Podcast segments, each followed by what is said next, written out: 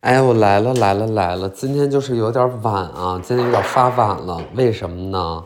因为就是懒，而且确实是太忙了。但是我现在这个实际 录制时间是咱这个美好周四的晚上五点半，所以你听到的的时候呢，它肯定就是特别新鲜，就是还这期播客就是上面还有一层锅气啊。就是这一点，大家要注意一下。就是怎么形容说这个刚出炉的这期内容，哎，你立刻就就听到了呢？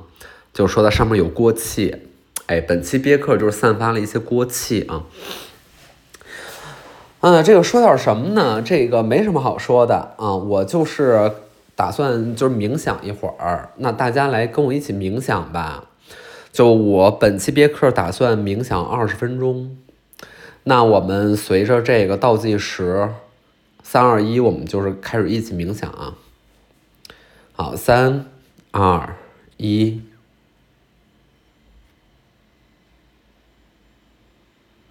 冥想，冥想就是你冥想了吗？我觉得你没有，我觉得你就是还是有一点那个，嗯。俗气啊，就是那那一身俗，就是还是未能罢免，就是还是在那儿琢磨呢，俗气。嗯，姜老师就是呃，这个总共人生当中冥想过那个一次，然后就是给大家分享一下这个冥想它好在哪儿啊？它就是好在好在嗯，你本来要干什么，然后你你给忘了。嗯，你就是不太记得你本来要干嘛了，哎，然后你就是，嗯，就是减少了那个烦恼，嗯，所以就是这个就是冥想的好处啊。然后如果你这个冥想的次数逐渐增多，你会发现可能会有这个类似龟壳这。这类的那种角质类的东西，钙化、钙化的一些组织，在这个后背上开始产生。这么一说有点恶心啊，就是，但是大概其就是你可能会逐渐龟化啊，嗯就是变成那个人体龟，嗯，倒不是忍者神龟，那是另外一种极端啊，那是龟的极致人化。嗯，我们冥想的是人的极致规划，这两个还是有一定区别的。因为大家知道，忍者神龟啊是讲求那个什么呀？讲求力与美，对吧？就是力量与美丽的结合。嗯，那那你有很多人说，哎，它美吗？说忍者神龟美吗？焦虑的，对吧？我觉得美这个事儿挺主观，是吧？各花入各眼。嗯，那那么多人，我还看不懂美在哪儿呢？不也照样一帮人喜欢吗？对吧？那这个就是一个怎么样一个很主观的感觉，但是姜老师的美就非常客观。这件事儿我已经就是重复了很多很多次了，就是我已经说了非常多次了。我我觉得如果再重复，就只能说是孺子不可教也啊。说这个那个姜老师美神，然后就是很多人有疑问了啊，就是那个抖音特效啊，抖音那个是音像啊，就是为什么是美神啊？然后就很多人就有这个疑问啊，胆敢说自己是美神？问号问号，就是他其实也没有见过美神。我说过了，这逻辑就在于，当谁都没有见过真正的美神的时候，谁都可以成为美神，对吧？那我这个美的呢，确实很客观，就是那种无出其右的一种无法忽视的、无法避免的、刺眼的夺目的美丽。那这件事儿呢，相信大家有目共睹了。那如果你还看不出来，那我只能说有眼无珠。就像是如果你觉得这么一道名菜，然后你都觉得不好吃。就是你觉得这些菜不好吃，那那你就是味蕾没有打开，对吧？就是你没有吃到过什么真正的那个让你眉毛掀到掉下来的东西，诶，就是你这个味蕾没打开。那如果你是看不出姜老师的美丽的话，那你可能就是有眼无珠哦。那这件事儿呢，我觉得你也不用灰心，你也不用难过啊，就是你也不用特别特别的丧气，因为。这个也说过嘛，就是上帝给你呃关上一扇窗之后，你就可以在黑暗的房间当中凿壁偷光，对吧？然后用对面的光小孔成像，用放大镜聚焦，然后烧死蚂蚁。这个其实也是也是经典课件了啊，我觉得。我们这个龙年马上就要来到了，大家不要忘了我们这初心是什么？子鼠丑牛寅虎卯兔卯兔神龙。那也就是说，我们现在是一个什么呀？我们现在是一个兔年，哎，对吧？老师必须得从那个十二生肖第一个开始说，要不然根本不知道今年是什么年。但是龙年这个事儿，姜老师恐怕就是不会轻易的遗忘，因为因为就是姜老师的父亲呢就是属龙啊，然后我就算了一下，我说我爸今年都二十四了呀，然后后来发现那可能不是二十四了，对吧？因为我都三十了，那我爸估计是四十八，然后后来一算好像也不是特别对，我爸也不是十二岁呃十八岁的时候就生了我。那其实我爸是六十了，我就哦吼一声，哦吼，大家知道喔吼吗？就如果你是那个重庆人，那你大概知道我在说些什么。哦吼，哦吼，我觉得哦吼就是非常的幽默啊，就是很幽默，哎，就是很幽默、很好笑的一个语气词。喔吼，喔吼，哎，就是特别棒。然后我我爸呢，就是什么呀？就是他六十了，六十就是。那个花甲花甲之年，就是花甲粉丝汤，大家喝过吗？就是把那个花甲呀和那个粉丝煮，然后就是花甲粉丝汤。然后我爸正值这个花甲之年啊，大概其就是应该多喝这个啊花甲粉丝汤，然后吃这个爆炒花蛤。花甲花蛤其实差不多吧，对吧？就是你你当天晚上那个档口不一定有什么，有什么你吃什么，对吧？其实其实味味觉上是差不多的。我觉得贝类就是也是挺懂事儿的一种那种动物啊，就是把自己长得很好吃，然后就是很鲜美，就是一吃就是一块肉，包括它的内脏呢，其实也看不出来是什么，就是那些内脏长得也都比较那个随机，也比较混沌，就像是还没想明白怎么长呢，它就被你吃了，嗯，就是比较比较。哎，对，就是那种那种给人很随意的一种感觉，就是非常随意的一个食物，然后啊，一种动物，然后这个动物还挺还挺知道，就是把自己有一部分是长成容器，对吧？就是就是就是它的它长个盘子，然后里面托着它的肉，所以就其实你把它直接翻过来之后，它就能咬着里面鲜美的汤不不往外流，嗯，所以就是既有容器又有里面的食材，就是非常会长。嗯，就是就是，我希望我们的那个身边的同事也多能向花甲学习。哎，对，就是就不要给别人操心，不要让别人操心，自己比较懂事儿呢，自己就是把那个这个苦难就是都盛在自己的那个胸怀里，啊是，然后那个默默咀嚼自己的那个苦难，然后对，就就这样会那个比较比较比较好，嗯，比较好，就是别人吃着方便，对吧？什么东西？然后是什么呀？然后最近那个那个来自西方的小土豆。嗯，来自西方的小土豆，因为因为姜老师那个那要出差了，要出差要去那个迎接拜访，那个跟跟那个西方的小土豆四面八塞一下，然后就是想起这词儿了，就是因为哈尔滨旅游特别红啊，哎，特别特别红啊，就是上一个那个还是淄博，淄博在后面嚎啕大哭啊，就是哪哭得很凶，但是没有人听见啊，没有人听见淄博的哭声，就是。一阵一阵的啊，就是一阵一阵的。嗯，我觉得这一阵一阵的，下一个还有另外一阵儿，就是不知道这儿在什么地儿啊，不知道这儿在谁身上了啊。反正现在就是这一阵一阵，这儿在了哈尔滨。然后你说我这个姿态就比较微妙，这个位置又比较微妙。我的姿态当然不重要，我就说位置吧，也不是位置啊，我的籍贯，好吧。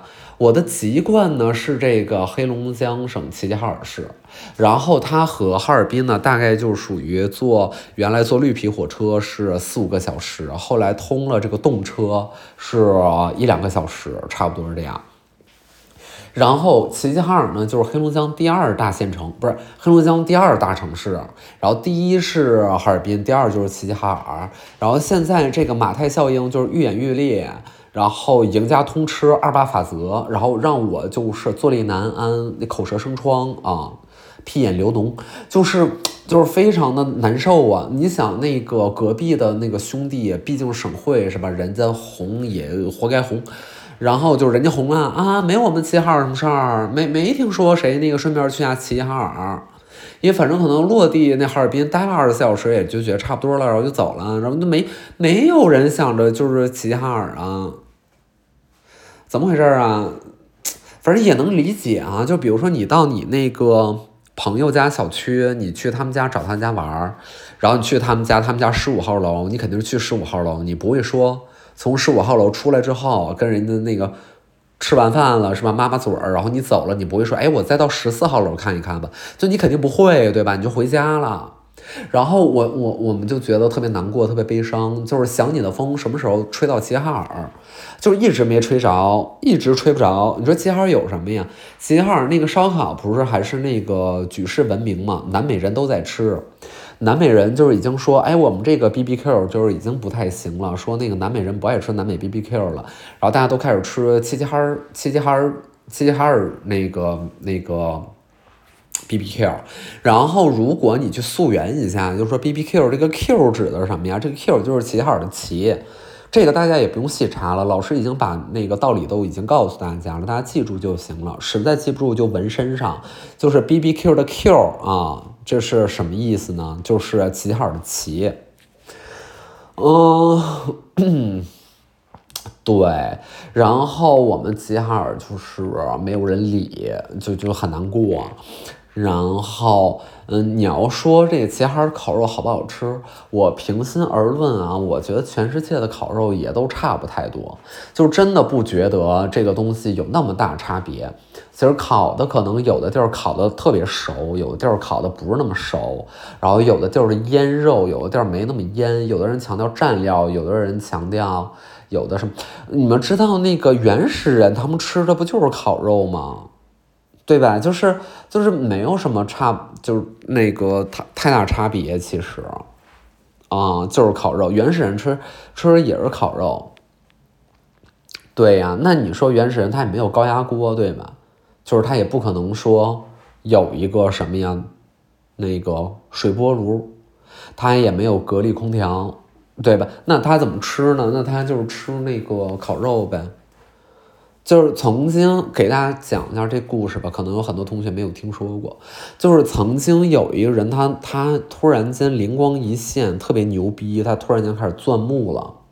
然后其他人就是觉得说，就是其他人就有点面面相觑，然后就是就是觉得说，丫你干嘛呢？这是，就是那个人特别聪明，然后他在那钻木，就开始拿那个一个小木杵子，下面一个大木桩子。然后里面加入一些碎屑，就是一些什么碎屑，反正他就在地上捡了一些什么玩意儿，然后在那钻钻钻钻，然后钻着呢，就就开始就是有那个冒烟儿了，开始冒烟儿，然后其他人就是纷纷就是尖叫逃离，因为你知道大伙儿是怎么看待这个事儿吗？在他们的人生经历里边，其实也有所耳闻，说自然界是有火这么个玩意儿呢。为啥呢？就是山火，或者说那个来了一道闪电，啪劈中一棵大树了，然后这个大树着起来了，然后把旁边那个蘑菇都烤烤的，就变成了烤蘑菇，然后地上就是很多烤西葫芦啊、烤西红柿什么的，烤芦笋，然后他们就吃这个烤烤烤西红柿。啊，然后佐以这个黑醋汁儿，就是觉得这样一道低卡的零食才是我们八零后的最爱，对吧？然后他没没这么麻烦啊，反正他们就是原来也是在自然界看到过，就是说有这种冒烟啊，有着火，但是他们从来没有见过，就是从地上这样靠一个人在那钻钻钻，然后开始冒出来的烟儿，就闻所未闻，见所未见。然后当时所有人，就后来他不着起来了吗？对吗？我们就快进一下这个故事，然后就着起来了，然后着起来了，你知道？那个周边的人都说什么吗？就是你知道周边的人是怎么记录这个事儿，和和怎么说的吗？你们有同学知道吗？就第一句形容说他们肉眼见到，就是这个哈拉少他钻出木取出火了，怎么说的？哎，他的原话是这样的，原话是呜。啊，这也是他原话，喔喔喔喔喔喔喔是这样的。哎，就是姜老师这样一呼喊，就是引发了姜老师家的狗叫啊，喔喔喔喔喔。哎，对，这这这就是原话，所以大家记住了吗？以后如果我们搞这个线下见面会啊，就是如果我问说，哎，出题了，不好意思，又出题了。那个说什么呀？说那个钻木取火，当人类第一次发现钻木能取火，大家的反应是什么？是这个。好，记住了哈，记住了。然后那个什么呀？说哪儿去了？说这个烤肉，对，在那个复复盘一下，就是就是南方小土豆这个词儿呗。我觉得呢，就是反正那个互联网诚不欺我。每隔几个月，就是又会出现一些那个全新的弱智化词汇，然后震惊你三观。但是我觉得这个还行，还行吗？也没有特别行。反正我是，我不知道谁真正的在喜欢这样的词儿啊。就是我，我其实是不太懂。我不知道那个是谁在喜闻乐见这种词儿，就不是特别的理解，因为就是就是这个也不用展开说了吧，就是给人感觉有点不舒服。为啥呢？因为你你分析一下，就是南方小土豆，就是这几个字儿，它透露着一种什么样的刻板印象呢？首先就是圆滚滚的，那可能就是冬天来穿的比较鼓溜，对吧？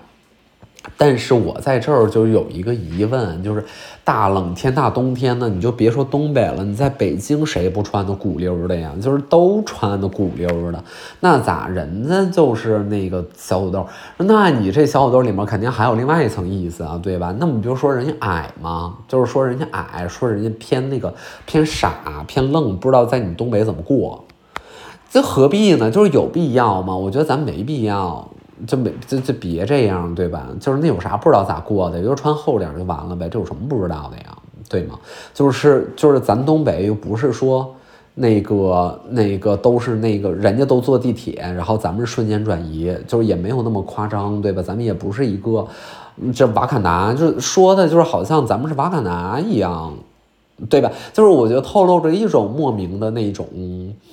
逆向的一些东西，我这就不太不太展开说了吧。我觉得一展开说，就是太多人容易破防。就是，就是，我觉得咱别这样。就是欢迎来自南方的朋友，来自南方的游客，来自南方的亲亲们。我觉得这都还行。但是来自南方的小土豆，你好像刻意要矮化一下人家，然后还用一种萌化和可爱的方式去说。反正我就是不是很喜欢这种弱智的东西，嗯，就是一言以蔽之，就颇为弱智吧。因为说实话，我身边南方朋友，那不是那，嗯，你啊，你这不怎么？我不是说你。你我这你说我在办公室，我看跟人开会，我看人脸说，哎，我说你是你是小土豆吗？我说神经病吧，我就是，我觉得，我觉得，哎呀，这不太行，就是有病。虽然我是一个东北人啊，但是我就是觉得别这么说啊，就就是特特无趣。但是可能还是有人喜欢吧，有人喜欢吧。那你说，那你说人家眼里我们是什么呀？我们是什么呀？那那咱们非得这么这么唠？那你说我们去南方，我们我们去南方了，我们啥呀？来自北方的啥呀？什么东西啊？大大大嘚儿逼！哎，来自北方的大嘚儿逼，是吗？还挺对仗的，大嘚儿逼。然后这个嘚儿呢是啥？我给大家大家介绍一下，就是嘚儿字啊，这嘚儿字可谓是源远流长，就是。嘚儿字就是嘚儿呢，是我们家乡的一个骂人话，骂的比较难听。然后这个嘚儿呢，就是平常大家也会用。就是说实话，在我们学会国骂之前，其实学校比较流行和普及的是嘚儿。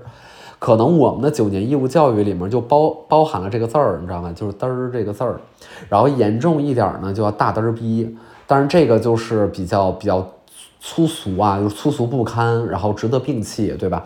然后这个“嘚儿”这个字儿呢，其实，嗯，我还真没太那个搜索到它，它，它，它是咋来的？我记得我小时候第一次有电脑、有互联网的时候，还尝试搜索过，但主要这个字儿打不出来，就是它不是一个已经很明确就是这个字儿的字儿。但是我们小的时候会用一个字儿去代这个字儿呢，用 “d a n” 是能打出来的，就是单，然后这个单是怎么写的呢？就是一个井中间一个点儿，哎，这会儿有聪明的朋友知道了，这个字儿不是动吗？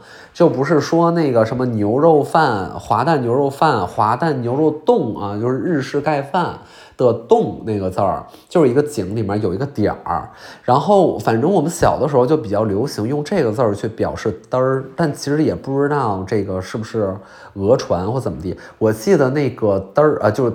就是“动”这个字儿呢，本来什么是井盖儿什么之类的，或者“单”就本来是一个井盖儿什么的啊之类的。然后我们小的时候的一种说法呢，就是表示这个人掉到井里了。你看“嘚儿逼”，就是就是 非常的直白。我觉得中文里面还有很多象形文字，就是非常非常的直白啊。然后，然后是啥呢？然后就是很有很有趣啦，就是。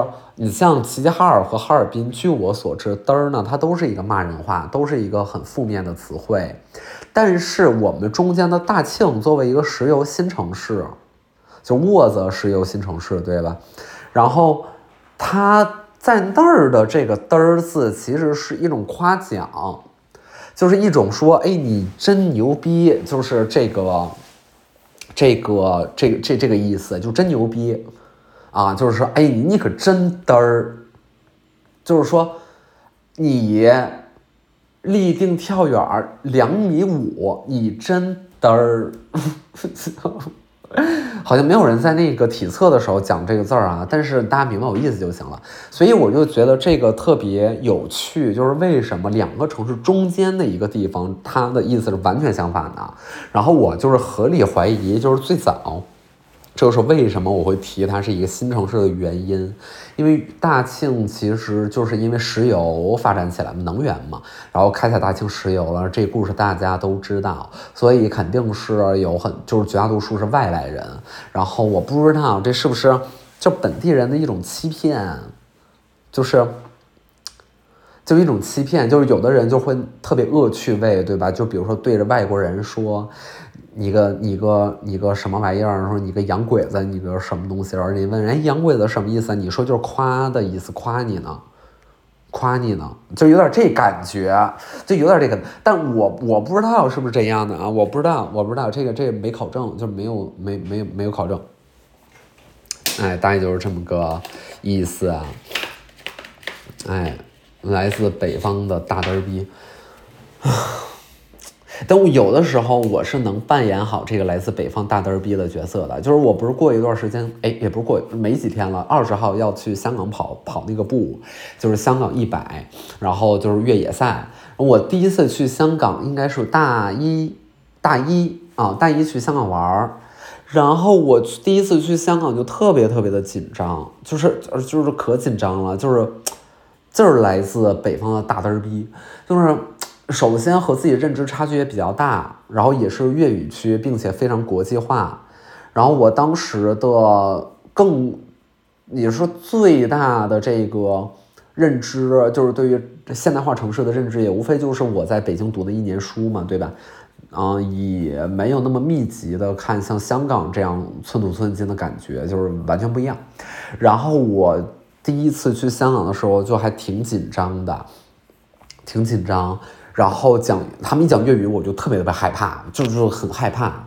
然后我大一的时候，那就那就是跟人家说普通话嘛，或者说如果真的是那个外国人是这个工作人员的话，那可能就是讲几句蹩脚英语。然后我反正就是印象当中就是觉得，哎呀，这个嗯，就我就是来自北方那个大儿逼，就有的时候去一个很厉害的地方就会恐惧，就会。就会那个啥，呃，瞠目结舌，嗯，就是我对那个那个肢体动作是就是颇有一丝感受的，嗯，就是你想象一下，你去一个档口点菜，然后菜单在比较高的位置上，你得你得看抬头看，然后你抬头看的时候，因为你这个肌肉的这个结构，你可能就会不自觉的，就是下巴微张，就是嘴唇微张，你你现在可以抬头试一下，就比如说你现正。正对前方，对吧？然后你抬头往上看，斜上四十五度，然后你就是稍微明媚忧伤，然后你会发现你的嘴唇就是微张，就是朱唇微起，然后就是这个张嘴的动作，就是有点透露着一种，嗯。一种那个，然后就是让人有点不好意思，就是我觉得就是去看那种发达这个地区的这个摩天大楼什么的，我张个嘴就是有点村，就有点我就有点村，有点乡巴佬，然后我就是嗯土土的，就是啥也没见过，就是就是害怕恐惧。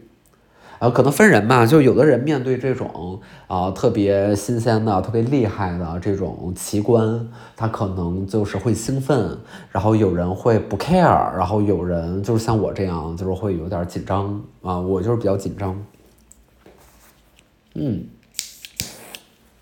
然后别的地儿倒是真的还好。然后我的印象，我搜索一下自己的回忆，我发现有一个城市的建设，其实真的也会让我有类似这样的感觉。它叫做吉隆坡。就若干年前去过一次吉隆坡，我因为我对那儿是没有任何概念和认知的，然后就结果去了之后，就发现哇塞，这个地儿也是，也是有一些独特，就是它会有一些场合，就是那种分外之高端。然后可能东南亚的这些热门城市，确实是无论国际化还是怎么地的，在包含它自己本地的文明，所以就是这种融合一下，给人感觉就视觉就非常奇特，对吧？就主要是你像什么欧洲、美国，你在电视上你也你也看个八九不离十了，你大概知道它长啥样，然后你猜你也猜差不多。然后你就是像你像这种像吉隆坡这样地儿，你在电视上也不是经常能看见，对吧？但你真一去，然后看那个什么双子塔什么，包括你去很多一些地儿，就是也是比较震撼。我觉得东南亚有些城市还挺有意思。嗯，说回来，说我们东北啊，说那个来自那个南方的。朋友们，就是我的小时候都干嘛看什么？我不知道你们去旅游，你们都干嘛了啊？反正那个冰滑梯，我确实从小就坐，呵呵，不好意思，蛮得意的。就是我是有这种 privilege，对我就是从小就坐这冰滑梯，我优越感爆棚。真的就是没有人排队，不需要排队，因为我就是就是不需要，嗯，太多了，然后。就小时候和那个小伙伴滑滑梯，然后我小的时候过生日呢，会被家长领到洗浴中心、洗浴城。洗浴城你们肯定都知道了，但接下来的东西你们不是特别了解，我就展开说一说。就是小的时候过生日，可能是小学一二年级吧，家长领我去洗浴城，然后洗浴城里面它有那种比较就比较 fancy 一点的，还有带泳池的和里面有那个水滑梯。然后结结束之后就是要看表演。小时候过生日之后呢，其实家长就会领着你看表演。然后那个表演是什么呀？你以为我要说二人转吗？那你也太单纯了。就是这个表演啊，是一个男子上台背对着你，赤裸上身，下面可能穿一裤子吧，但是半穿不穿那种。然后用他的 private part 去提一个水桶。对，这就是我小的时候的生日礼物。就是我小的时候呢，过生日就会被家长领到洗浴中心，然后看那个表演分子，然后在舞台上用用他那玩意儿提水桶，然后台下呢就是喝彩欢呼啊欢呼。哎呀，我觉得太精彩了。然后主持人就会串场嘛，就是说接下来我们是来自哪儿哪儿的汉子，他有一个绝活，他绝活就是说他那玩意儿特牛逼，就是能怎么着呢？就是能提水桶。然后我们就是众目睽睽看他就是把那个水桶提起来。但是我印象当中，其实他并没有正面面对我们，所以肯定是动了一些手脚。我觉得，我觉得应该是动了一些手脚吧，要不然这个。对吧？就是要不然多辛苦啊！然后，然后他又提，然后我们就是在后面，就是就是那个，就我小的时候就也不愿意看这玩意儿，就是我也不知道这个看点是啥，因为我不知道原来人的能力是如此有限的，就是绝大多数的成年男性，即便你发育完了，你也提不了水桶。我小的时候不知道这个 limit 在哪儿，所以我不会有这种意外。但是其他的观众啊，就比如我的家人啊，其他的那些都穿着浴袍的成年男女们，他们就是倍感意外，对吧？因为他们知道自己的上限还没有到人家的下限，然后就开始鼓掌，就开始欢呼，然后这就是我的 birthday gift，就是我东北小孩儿，我小时候生日礼物就是这个啊，看人用大脚提水桶。